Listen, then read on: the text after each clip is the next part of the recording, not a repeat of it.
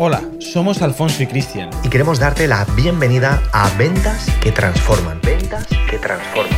El podcast en donde aprenderás la nueva habilidad de cerrar ventas. Domina las estrategias y consigue resultados de una forma práctica y profesional. ¿Has trabajado alguna vez para que te despidan? Porque de eso vamos a hablar, porque además ha hecho algo muy interesante el 15 de junio. Bueno, ha hecho algo muy interesante al final porque ese es uno de los motivos por el que hemos querido entrevistarla, porque aparte de ser una gran persona, porque viene además bien referenciada y tiene una trayectoria profesional muy, muy, muy digna de escuchar, es que además, ¿sabéis qué? Ha hecho algo muy bonito, ¿eh? ha hecho algo muy bonito que es poder eso plasmarlo en un libro que va a merecer la pena hablar de él. Pero antes de eso, ¿qué os parece si le damos un fuerte aplauso, aplauso y recibimos a Adriana que está hoy con nosotros. Vamos allá, le damos un aplauso. Ahí tenemos a Adriana, a ver, si la podemos escuchar. Equipo, a ver si podemos ver a Adriana, ¿cómo estás? Buenos días, ¿cómo están? ¿Cómo les ha ido? Buenas tardes para ustedes. Así es. Así es, correcto.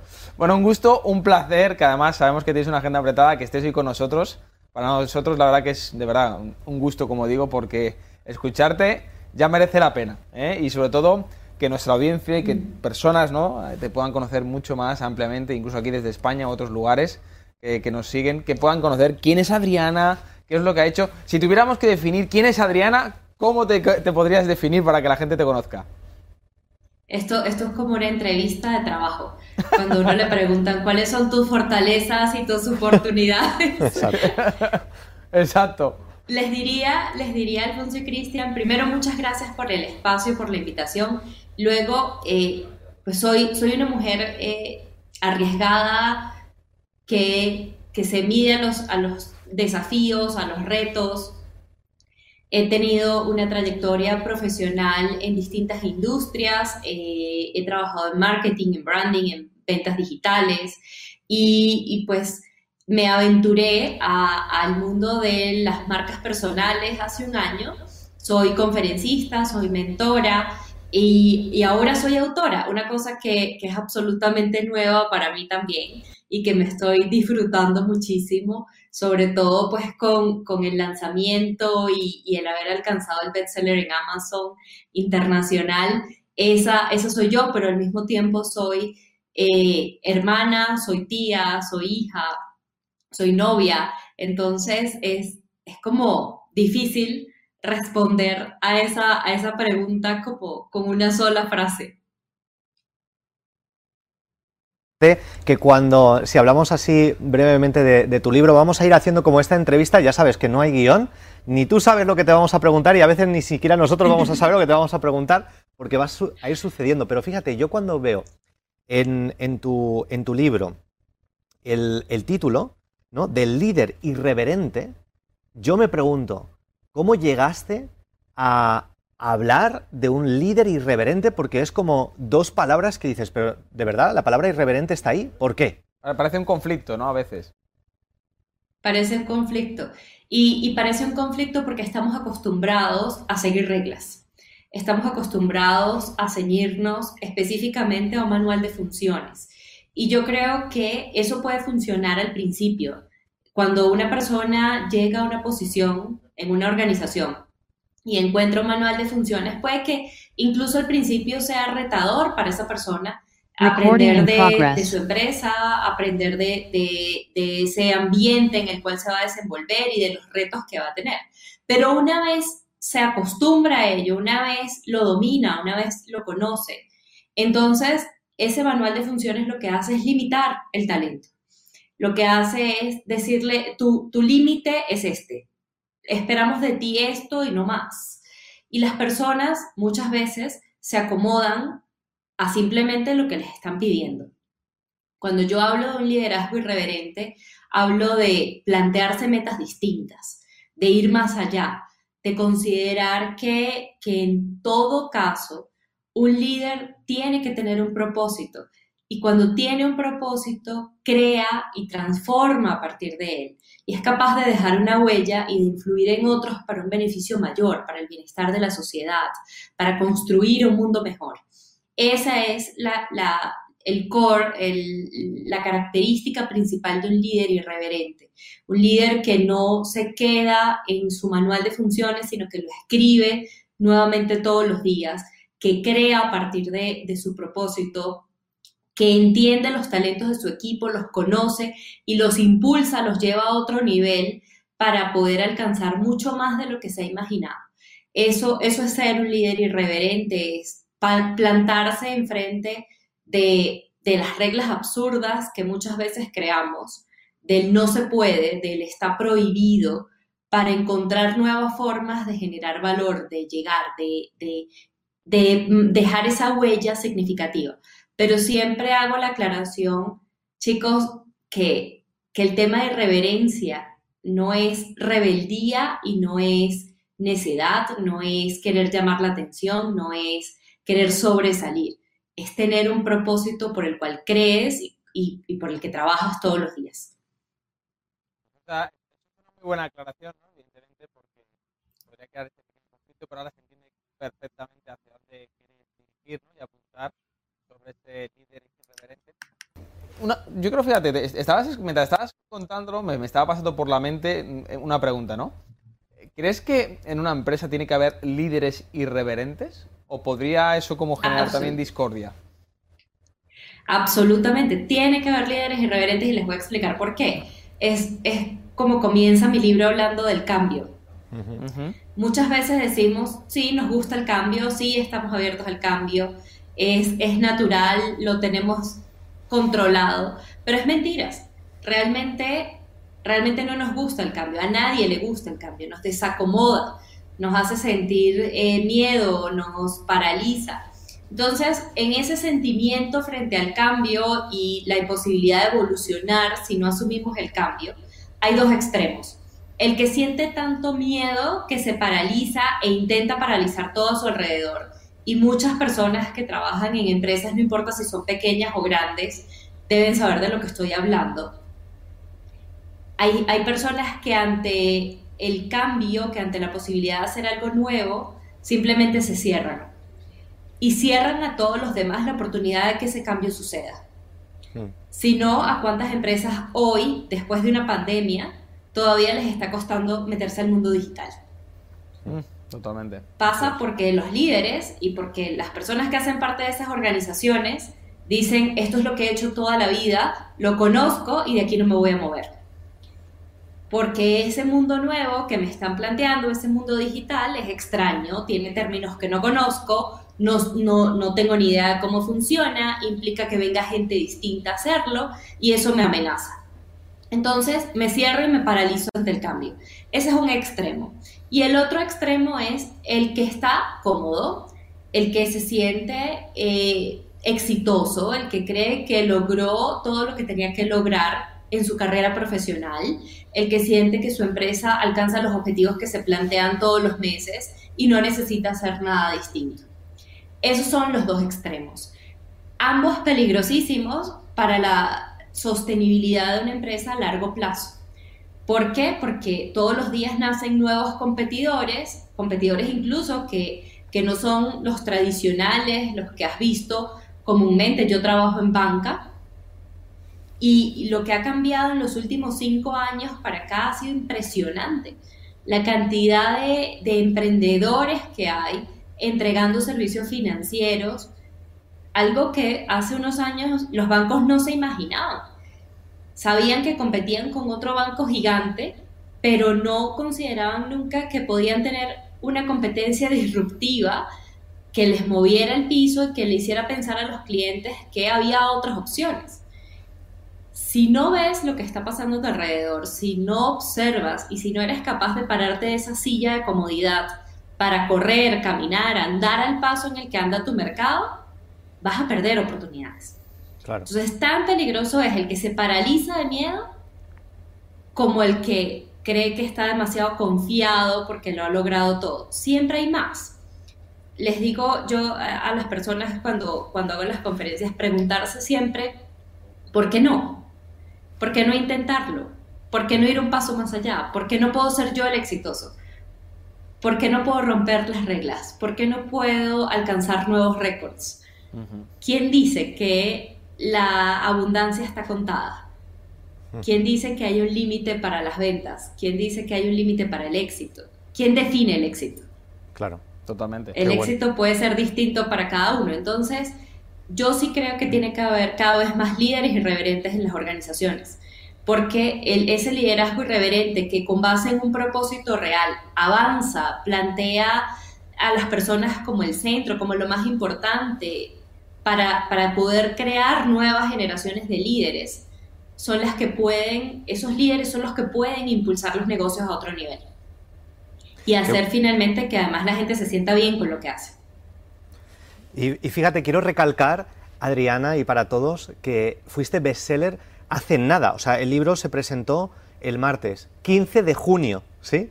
Eh, y también junto Sí. con alguien que ya conocemos, junto con eh, Fernando Anzures, CEO de Exma, Exma Editorial, que ha impulsado también el lanzamiento de este, de este libro. Enhorabuena por llegar tan rápido a ser bestseller. Hay una cosa que me imagino que, que- que me gustaría como indagar. Porque tú has hablado de priorizar a las personas, identificar sus talentos y luego cuando los identificas, potenciarlos, ¿no? ¿Cómo realmente una empresa puede llegar a, a pasar de, de esa teoría a la práctica? ¿Qué pequeño ejercicio podría hacer una empresa para identificar un talento, potenciar, potenciarlo y de esta forma ya presentarse como un líder irreverente? Qué buena pregunta la que me haces porque pocas veces la gente hace ese análisis. ¿Cómo lo llevo a la práctica? Claro. Y mi libro es una absoluta entrega de, de experiencia, de mi experiencia. Es todo absolutamente real, no hay, no hay ningún concepto teórico, no hay ninguna idea robada de otro sitio, es todo basado en mi experiencia. ¿Cómo, cómo logré conocer yo a mi equipo, sus talentos, para ponerlos a la luz observando? Observar y escuchar con atención. Muchas veces los jefes queremos o creemos que tenemos que saber todo. Que cuando llegamos a una reunión somos nosotros los que tenemos que arrancar la reunión y cerrarla. Y es nuestra opinión la que queda sobre la mesa. Yo eh, puse en práctica todo lo contrario. Empecé a abrir espacios en grupos pequeños con mi equipo. Tengo un equipo muy grande. Y cuando entré a, la organización de la que hago parte hoy, lo que hice fue tomar pequeños grupos de esos equipos y empezar a tener conversaciones con ellos, algunas personales, algunas para contarles quién soy, qué, qué pasa en mi vida, qué hago, para escucharlos a ellos también, y otras para poner algunos retos laborales. Y el, el escucharlos me dio la oportunidad de entender quiénes eran los más rezagados. Pasa mucho que las personas que tienen muchísimo talento terminan siendo opacadas porque hay jefes que sienten que no pueden trabajar con alguien que sepa más que ellos, que sea mejor que ellos, porque les quita luz, porque les quita protagonismo y mantienen al margen a esas personas. Y son talentos que se duermen en una silla que, que nadie ve, que nadie observa, porque, bueno, son voces calladas. Lo que hago es subir el volumen de esas voces, dejar que participen, entregarles una vez logras identificar cuáles son los talentos de esa persona y todos tenemos talentos. Hay muchas personas que piensan, yo no, no sé para qué sirvo, yo no soy bueno para nada, yo no tengo ningún talento y no es verdad. Los talentos son como, como una caja de herramientas que nos dan cuando nacemos. Ujú. Todos tenemos talentos. En mayor o menor medida, más desarrollados o menos desarrollados, pero todos los tenemos. Y cuando tú como líder identificas cuáles son los talentos de las personas de tu equipo, las- el siguiente paso es hacer que ellos se hagan conscientes de que tienen esos talentos y que los pongan en práctica en la realidad. Yo, yo no soy de las que da palmadas en la espalda y dice, qué bien lo has hecho, lo puedo hacer, pero creo que no es lo que genera satisfacción y lo que hace que la gente se empodere. Lo que hace que la gente se empodere es que le deje un proyecto para liderar. Mm. Totalmente. Y a través de esa, de esa posibilidad de liderar un proyecto que ponga en práctica sus talentos, que se dé cuenta de cómo conducir sus talentos en la vida real y darle toda la exposición y deja que se lance al agua y está allí para respaldar. está ahí para apoyar, para, para sacar del agua si se está ahogando en algún momento. Pero el protagonismo no es mío, el protagonismo tiene que ser de mi equipo. Claro. Porque en la medida en la que esas personas, sí, perdón. No, no, adelante, perdona, termina. No, no, sí, que sí, que, que está siendo interesante. Ahora te hacemos otra pregunta. Me encanta.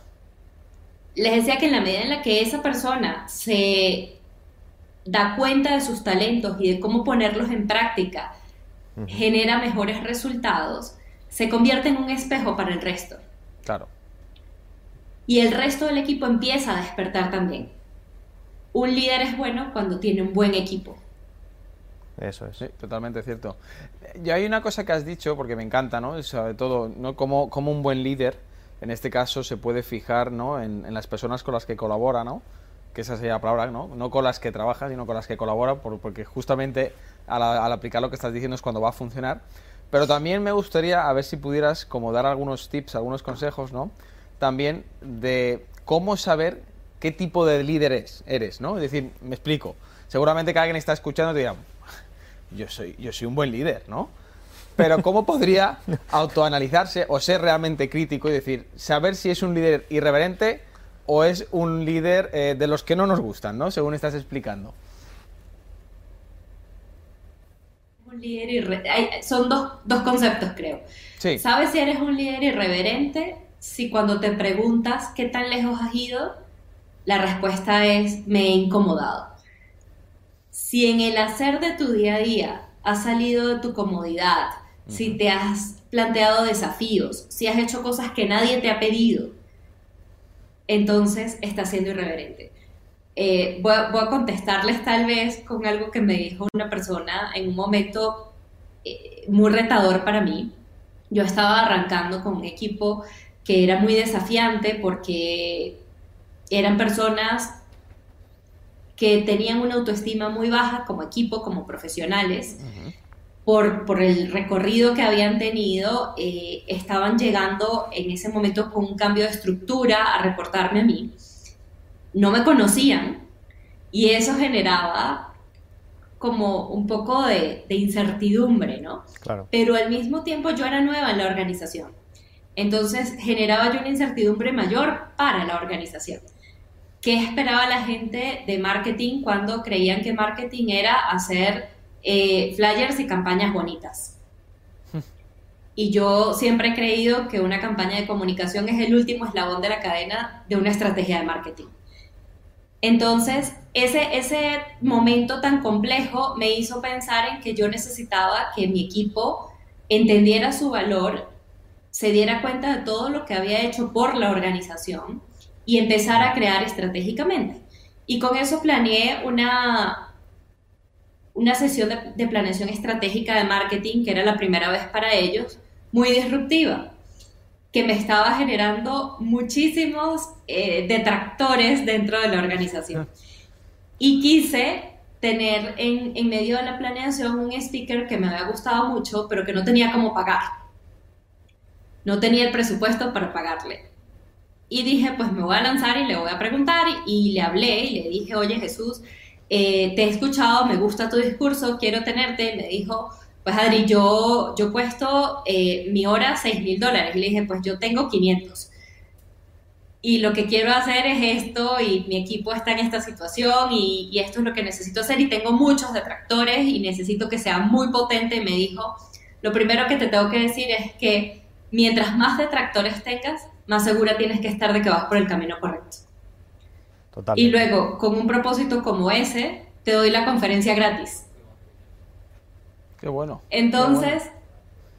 en ese momento aprendí a identificar que eres, eres un líder irreverente cuando desafías lo que la gente dice que no es posible. No importa si siempre lo logras o no. Lo importante es la intención de perseverar en tu propósito, de lograr tu propósito. Ahora, si eres un buen líder, aun si eres irreverente o no, es distinto. Ser un buen líder tiene muchísimas consideraciones.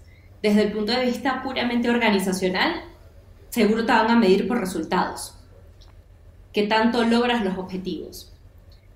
Desde el punto de vista personal, yo digo que le sumo a ese logro de objetivos cuánto más he, ido en, lo, lejos a cumplir esos objetivos y más de lo que ha estado establecido. Cuánto he podido marcar tendencia en lo que hago y cuánto disfruto lo que hago todos los días. Cuánto me ha hecho crecer a mí como persona. Y el tercer componente, que no es menos importante, es la opinión de tu equipo. ¿Qué piensa tu equipo de ti? ¿Te quieren? ¿Te apoyan? Como persona, no como jefe. Todo el mundo va a decir, sí, yo quiero a mi jefe. Si se lo preguntas, obvio no te van a decir, no te quiero. pero, pero es como, como ser humano. Claro, claro. Esas personas de tu equipo que colaboran contigo se preocupan por ti, les interesa lo que pasa en tu vida, les interesas tú como persona. Yo he tenido muy buenos líderes en mi vida, jefes de los que hoy soy amiga. Qué bueno. Qué bueno. Eso me hace pensar, han sido unos buenos líderes. Y yo quiero ser eso para mis equipos. Y, casi simplemente un pequeño matiz por decir, eh, Adriana, yo creo que por quedarnos con una idea, a partir de ahora eh, hay que diferenciar entre jefe y líder. Porque creo que hay una mala interpretación, ¿no? En el sentido de que yo creo que el que se considera jefe, yo creo que el concepto que tenemos metido en la mente es bastante negativo, ¿no? Porque es como, es como el ordeno y mando, ¿no? Eh, te guste o no te guste, me da igual tu, tu, opinión, me da igual tu talento, me da igual quién seas, casi me da igual como persona. Ese es a veces el concepto del jefe. Mientras que un líder es como, no, no, todo lo contrario, es decir, que tú eres bueno en esto, o sea, pero por favor, o sea, te voy a, a incentivar, ¿no? Porque realmente si tú creces, yo crezco y crecemos los dos. ¿no? Que esto es el punto de vista y creo que es como un matiz muy bueno que has llegado a decir que deberíamos de empezar a asimilar y sobre todo los que son jefes que empiecen a pensar que no deberían de ser jefes, ¿no? Así es, así es, tal cual. Adriana, una pregunta. ¿Cuán de importante es la cultura empresarial dentro de una empresa? Y ahora que vemos que muchas empresas trabajan con equipos remotos, nosotros prácticamente todo nuestro equipo está en remoto. ¿Cuán importante es esa cultura? Y sobre todo si tienes un equipo remoto donde no te ves físicamente todos los días en un ambiente presencial. La cultura es todo, es la base. Por eso, cuando hablo del cambio y de cómo afrontar la evolución, porque, porque al final del día se trata de evolucionar, parte de los líderes somos los líderes los que marcamos el camino, la ruta de la cultura. Cuando tú enseñas con el ejemplo, cuando tú eres abierto, eres cercano, cuando te preocupas por los demás, no hay forma de que tu equipo no tenga esa misma actitud, que no, no copie ese sentido de, de hacer teniendo a las personas como prioridad. Hmm. Hay muchas organizaciones en las que ha primado la cultura de la represión y hay muchos jefes, partiendo de lo que Alfonso decía hace un momento, de esa diferencia entre el líder y el jefe, hay muchos jefes que reprimen, que le dicen a la gente, tú no puedes hacer, tú no, no estás apto para, tú no sabes y no vas a saber nunca, tú no vas a presentar. Una cosa que me aterre más es que, que los jefes no permitan que sus equipos presenten lo que hacen. Yo, yo, por ejemplo, yo detesto los PowerPoints. Las presentaciones de PowerPoint me parece que nos hacen perder la vida haciéndolas. Por eso hemos decidido hoy no poner ninguno. Me parece perfecto. me parece perfecto. Pero hay muchos jefes que le, piden a sus equipos que les preparen los PowerPoints de cosas en las que ellos no han trabajado, que simplemente toman el trabajo de sus equipos y se paran a presentar como propio. Y, no es por ahí, la cultura cambia cuando le das luz a esas personas, cuando, cuando dices con orgullo, presento a esta persona de mi equipo que ha hecho esto que ha tenido muy buenos resultados. Y dejas que esa persona tenga la exposición que debe tener. Ese, ese paso en la cultura es importantísimo. Por eso es igual de importante que los líderes se convenzan desde el corazón de esa necesidad de cambio y de evolución, que tengo que hacer el paréntesis, no tiene nada que ver con la edad. No es que si ya yo tengo 50 años, entonces no puedo cambiar y no puedo ser un líder abierto que comparta, en lo absoluto. somos seres humanos y como seres humanos nos tenemos que adaptar al momento en el que estamos. Ahora, la virtualidad ha sido todo un desafío. Ayer, ayer también en la misma conferencia a la que les compartí hace un rato me preguntaban, ¿cómo hiciste durante todo este tiempo? Durante todo este tiempo les quiero decir que el año de pandemia fue muy duro para nosotros.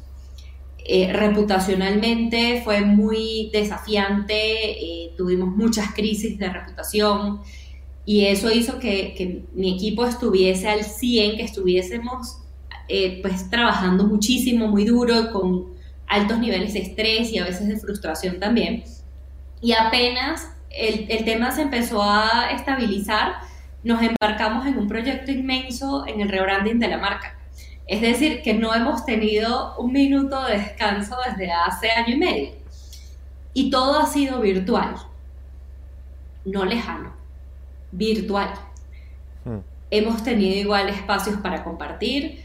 Ante cada reunión siempre hay el espacio para preguntar cómo estás, cómo te sientes, cómo te ayer con lo que estabas haciendo, eh, disfrutar de que los niños se atraviesen en la cámara, el perro, el gato, todo lo que pasa en la normalidad de una casa de tener paciencia para entender los tiempos y los momentos de cada persona, de poder mandar pequeños regalos a la casa de cada uno y decirles aquí estoy agradeciéndote por lo que haces, por tu apoyo, por tu compañía, porque no es la obligación, no es el trabajas porque tienes un salario y te toca hacer esto.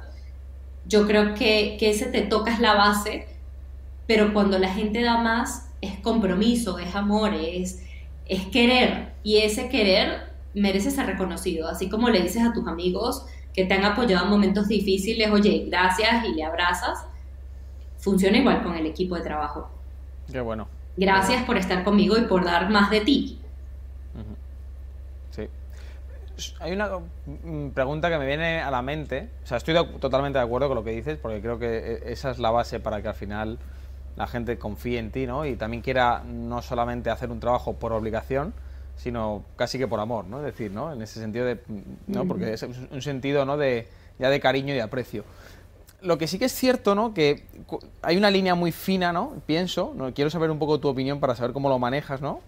Em, entre, a veces hay un dicho, ¿no? Lo decimos aquí muchas veces en España, no sé si allí también se utiliza, ¿no? Que dicen que la confianza da asco, ¿no? No sé si me entiendes por dónde voy. Entonces, ¿cuál es esa línea fina, ¿no? En el que esa confianza de, por ejemplo, si uno es un líder, ¿no? ¿Eh? Mm, la gente al mismo tiempo llega a respetar de que hay unas limitaciones que no se pueden sobrepasar y tienen que cumplir quizás con sus trabajos, con sus obligaciones y que no que quizás por esa confianza que se les ha dado, ¿no? Esa, ese ímpetu y esa fuerza eh, se sobrepase. No sé si me llego a explicar, pero quiero como saber cómo ese punto de equilibrio, que creo que también es clave, porque posiblemente por la mente alguien dirá, vale, es que a veces eh, yo he dado tanta confianza, tanto cariño, que a veces la gente mm, ya quiere sobrepasar, ¿no? Por encima de mis propias decisiones cuando tienen que cumplirlas, porque al final soy el líder, ¿no? Eh, aunque te, tenga ese punto, ¿no? De, vista. Quiero saber un poquito cómo, cómo lo trabajas. Pasa, pasa y es natural porque somos personas. Y, y, a veces, pues hay personas que, que no ven límites o que no saben cómo comportarse ante determinadas situaciones. Pero yo vuelvo a la confianza a esa confianza que da asco, que puede dar asco, esa confianza también te puede defender. Y en esa confianza, entonces, cuando una persona está eh, obviando algunas cosas que debe cumplir o que debe tener en cuenta porque es su rol y, es en lo que estamos, con esa misma confianza y con apertura, pero desde el amor, das el feedback inmediatamente. Correcto oye, esto te este, estás yendo por un camino que no es, siento que estás abusando de mi confianza, eh, no me siento tranquila porque eh, te había pedido tal cosa y no la cumpliste, o porque me estás delegando a mí una tarea que debería ser tuya. Correcto. Entonces, es, hablar con apertura, con confianza también. Siempre creo que, que desde el cariño, que desde lo positivo, para que, para que los demás puedan caer en cuenta, para que los demás puedan centrarse y decir, ok, me estoy equivocando acá y, puedo rectificar, no pasa nada. Y Adriana, una pregunta. Eh, ¿cuál es ese hombre o mujer líder que te inspira personalmente? Mira que, siempre me dicen, ¿qué, ¿qué líder te inspiró a escribir este libro? Y yo, yo digo que he tenido muy buenos líderes, he tenido la fortuna de tener muy buenos líderes. No todos, también he tenido jefes, obvio. Pero de esos buenos líderes he aprendido lo que he querido ser. Han sido eh, espejos para mí para saber qué de ellos quiero tomar, qué de ellos me sirve para crecer. Pero les diría que lo que más me inspira para ser mejor todos los días es el que es completamente opuesto a lo que quiero ser. Ha sido eh, esos jefes que, no son queridos, esos jefes que no saben lo que hacen, eh, pero intentan darte órdenes, esos jefes que te quieren reprimir, esos jefes que no te saben dar feedback para hacerte crecer, esos jefes que se mueren de miedo ante la posibilidad de que alguien los opaque. Esos son los que me han inspirado porque de ahí sacas la fuerza. Claro. Es potente esto que has dicho. Escoger lo negativo para transformarlo justo en algo como positivo, ¿no? En el aprendizaje como, como positivo. y, me gusta eso que has dicho, Adriana. Me parece fantástico. Eh, creo, creo que es una lección muy grande. O sea, creo, creo, más de lo que más de lo que yo creo que hasta si eres consciente. ¿eh? Te lo digo con cariño porque te digo esto, ¿sabes por qué? Porque normalmente cuando suceden este tipo de situaciones, ¿no? Donde tienes un jefe terrible, ¿no? Horrible, ¿no? Que es por Dios del amor hermoso, no me queda otra que. porque tengo que comer, ¿no? Y no me queda otra que estar aquí. Normalmente la gente se hunde, ¿no? Pero yo creo que visto desde, desde, ¿no? desde la óptica que lo estás diciendo, es decir, ver eso como no, no, o sea, es como más leña al fuego, o sea, cuanto más eches, esto me hace crecer mejor como persona, me inspira a seguir hacia adelante y sé que esto será el paso para el siguiente nivel. O sea, si uno se lo toma así, o sea, en vez de irse a casa hundido, casi que vas riéndote, ¿no? Como pegando saltos, ¿no? Como diciendo, wow, qué bien. O sea, hoy soy mejor persona que esta mañana cuando he ido, ¿no? Y, creo que es un punto porque a mucha gente, ¿no? Sobre todo a nivel mental, puede ser un impulso muy grande porque hay gente que va al trabajo, ¿no? Cabizbajo, ¿no? Hundido, casi llorando, porque no le queda otra situación en ese momento. Pero si te lo tomas desde esta óptica y decir, no, no, o sea, esto me va a hacer mejor persona para lo siguiente. O sea, porque hay un siguiente. Habrá un siguiente. Y esto es justo lo que necesito para ser justamente eso que quiero conseguir. Me parece increíble ¿eh? lo que has comentado. Y, Ahora fíjate, no, sí, adelante, adelante. Quería hacerte una pregunta, Ariana, ¿qué opinas de una frase que una vez leí y decía así? Eh, capacita a tu gente para que puedan volar solos, pero trátalos para que nunca lo hagan. ¿Qué opinas de esa frase? No. nunca, nunca capacitaría a alguien con la idea de que no pueda volar solo, porque no somos eternos. O sea, yo no, primero yo no quisiera, a, lo mejor dicen aquí que la, lengua es el castigo del cuerpo. Y, ya veremos en unos años si, si me termina pasando, ¿no? Pero yo no, primero no me considero indispensable, irreemplazable. Y segundo, pues no, escritorio trabajando en la misma empresa, en el mismo cargo, haciendo lo mismo, jamás. Necesito que, que, mi equipo se forme, que aprenda, que gane experiencia y que tenga muchas ganas de volar por sí mismo y lo puedan hacer para que en, en un tiempo ocupen mi posición, una mejor o una posición en otro lugar. Yo probablemente en contra de lo que cualquier persona de recursos humanos diría, cuando mi equipo me dice que tiene, alguien de mi equipo me dice, tengo ganas de crecer, eh, me llamaron de tal compañía, yo los preparo para las entrevistas. y, y, les digo, espera un momento y llamo y contacto y veo si lo que le están ofreciendo tiene sentido, si es bueno para esa persona. Y aparto, porque no quiere decir que soy una máquina y, y que no tengo sentimientos, no, tengo muchos sentimientos y como cualquier persona, también me da miedo perder a la gente buena. Eh, me da miedo perder esas relaciones, además que uno construye. Y, y, como ese temor a saber, bueno, ¿y por quién lo reemplazo? ¿Y en qué momento lo reemplazo? Y justo ahorita que tengo algo grande. Pero, pero apartando eso y pensando, si me pasara a mí, si fuese yo a, a la que le están llamando para una mejor oportunidad, no me gustaría sentir la confianza de que mi líder me apoye y me oriente, que es quien puede saber mejor, quien puede ver un poco más arriba, el panorama más amplio de si esa oportunidad es buena para mí o no. Claro. como Yo consejero. recomiendo a la gente de mi equipo. Claro. Yo reco- los recomiendo. eh, si sé que hay una oportunidad mejor en otra compañía con alguien que, que sé que los va a tener seguros, los promuevo. Y si las oportunidades llegan a ellos, pues hago todo lo que puedo hacer también para que estén bien y vuelen.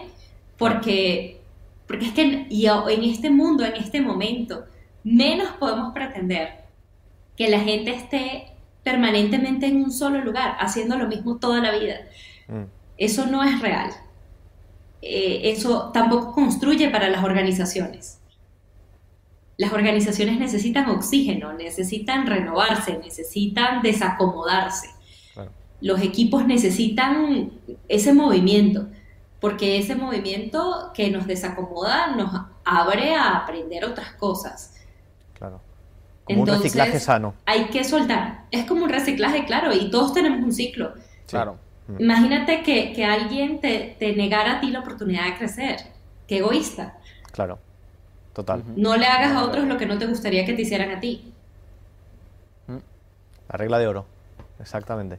Regla de oro, exacto. Regla de oro, lamentablemente no muchos la aplican. Sí. Porque es más fácil decirlo, ¿no? Que al final eh, hacerlo, ¿no?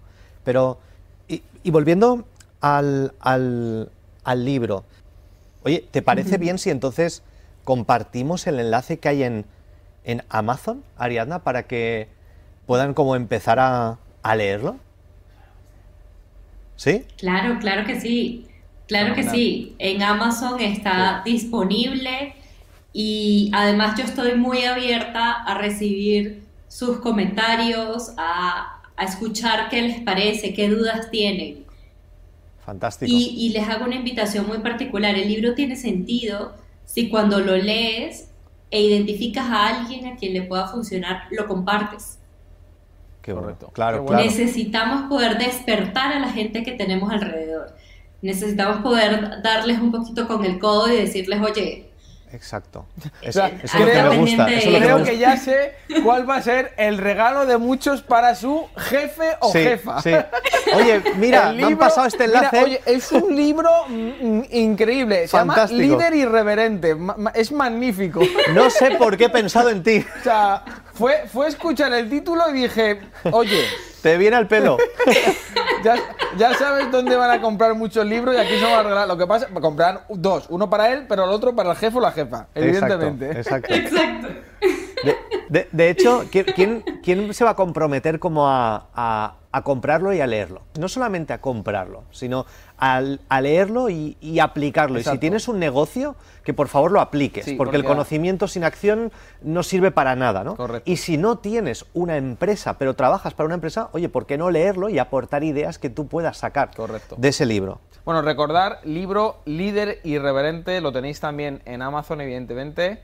Versión Kilden, eh, en- muy breve, nos ha comentado ya también que incluso estará en versión física. Sí. Eh, pero bueno, si no queréis esperaros, que evidentemente yo, yo creo que habría que tener los dos formatos, sinceramente, porque el Kindle es como lo llevo a cualquier parte y el físico es como me gusta subrayar, ¿no? Un, toquetear. Yo soy todavía a veces de libros físicos, bajo mi punto de vista. No sé por qué estamos en esta librería entonces, ¿no? Es- Ahora Tiene- entendé hay por qué un- hay tanto libro, ¿no? Pero aquí, aquí estará también el tuyo cuando lo hayamos leído, eh, evidentemente, eh, porque es una joya y muy creo largo. que todos, todos deberíamos de tener. Qué, qué buena, qué buena conversación y tengo muchas ganas de, leer el libro. Hoy mismo vamos a coger ese, Kindle y además también la versión, la versión física. Y, y yo lo dejo aquí una pregunta abierta, responde sí o no como, como lo que te apetezca, lo que te guste. Pero ¿qué te parecería si volviéramos a hacer como una segunda entrevista? Y nosotros vamos a promocionar esta, esta conversación que hemos tenido para que la gente en nuestra comunidad también compre ese libro, lo compre. Le demos un plazo para estudiarlo y que volvamos a hablar para hacer como una pequeña masterclass y, y conversar quizás qué aspectos prácticos podemos sacar de ahí. No sé si lo que tú, lo que tú sientes, ¿eh? No hay ningún compromiso. Absolutamente, absolutamente me parece maravilloso porque de ese debate y de esas ideas Imagínate todo lo maravilloso que podemos sacar. Pienso Cuenten que sería un brainstorming 100%. brutal. Sería Total, muy bueno. total. Cuenten conmigo al mil por ciento. Estoy aquí para ustedes. Acabas de escuchar Ventas que Transforman. Ventas que transforman. Recuerda suscribirte ahora mismo para recibir notificaciones y material exclusivo que te ayudarán a incrementar tus ventas de manera exponencial. Nos vemos en el próximo episodio. Un saludo de Alfonso y Cristiano.